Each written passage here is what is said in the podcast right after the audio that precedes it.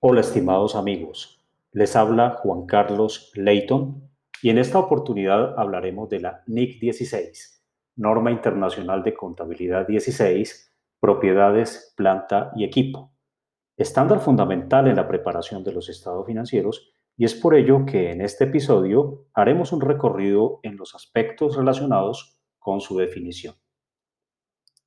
Para iniciar, recurrimos al marco conceptual para la información financiera, especialmente aquel revisado en marzo del 2018 por el IASBI, en donde se menciona que un activo es un recurso económico presente controlado por la entidad como resultado de sucesos pasados.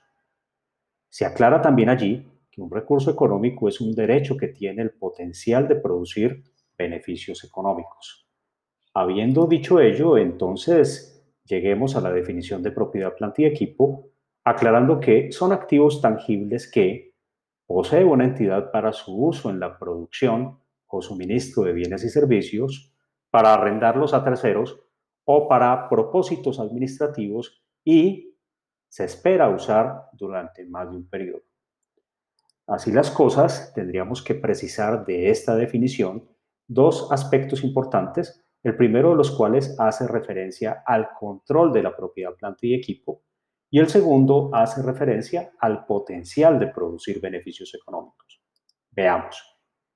Si hablamos del control de la propiedad, planta y equipo, eh, entenderemos que el elemento constituye o llegase a ser propiedad, planta y equipo en el momento en que la entidad retiene sustancialmente los riesgos y ventajas inherentes a dicho elemento. Riesgos entenderíamos, por ejemplo, la posibilidad de pérdidas por capacidad ociosa, la obsolescencia tecnológica, variaciones en la rentabilidad como consecuencia de cambios en las condiciones económicas del entorno. Y si hacemos referencia a ventajas del elemento, es la expectativa que tenga la entidad frente a una gestión rentable durante la vida económica del activo y tal vez también ganancias por apreciación en el valor o en la realización del valor residual. Entonces, ese control hace básicamente referencia tanto a la capacidad para dirigir el uso del elemento de propiedad planta y equipo, como también a la capacidad para apropiarse de los beneficios derivados del elemento de propiedad planta y equipo. La confluencia de estos dos criterios es necesaria para que tenga lugar el control sobre el recurso. También consideremos que la cesión temporal de un activo podría implicar una cesión temporal de los riesgos y ventajas inherentes al mismo. La entidad, por tanto, deberá evaluar si ha recibido o ha transferido sustancialmente todos los riesgos y ventajas asociados al bien.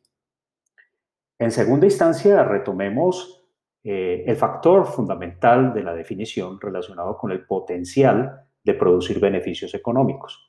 Y en ello tendremos que contrastar dos elementos el flujo neto de efectivo del elemento de propiedad, planta y equipo y el costo del elemento de propiedad, planta y equipo. Entonces, ese potencial de producir beneficios económicos necesariamente hace referencia a que ese flujo neto de efectivo debe ser mayor al costo del elemento de propiedad, planta y equipo. Entonces, se pueden considerar situaciones tales como en que el riesgo corresponde a la probabilidad de no recuperar la inversión en que los servicios que prestará el elemento de propiedad, planta y equipo proporcionen ventajas y beneficios. Entendamos también que en algunas situaciones la posibilidad de apropiarse de los beneficios económicos futuros no es completa. Por ejemplo, en el caso de establecimiento de pagos variables, al adquirir el elemento de propiedad, planta y equipo, supondría que los riesgos y ventajas son compartidos entre el comprador y el vendedor.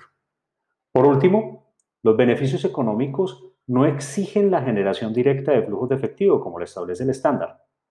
Dado que los hechos económicos derivados de transacciones que incrementan la capacidad de generación de beneficios económicos, tales como mejoras en la productividad, alargamiento en la vida útil, incrementos en la capacidad productiva, incrementarían el valor del elemento de propiedad planta y equipo.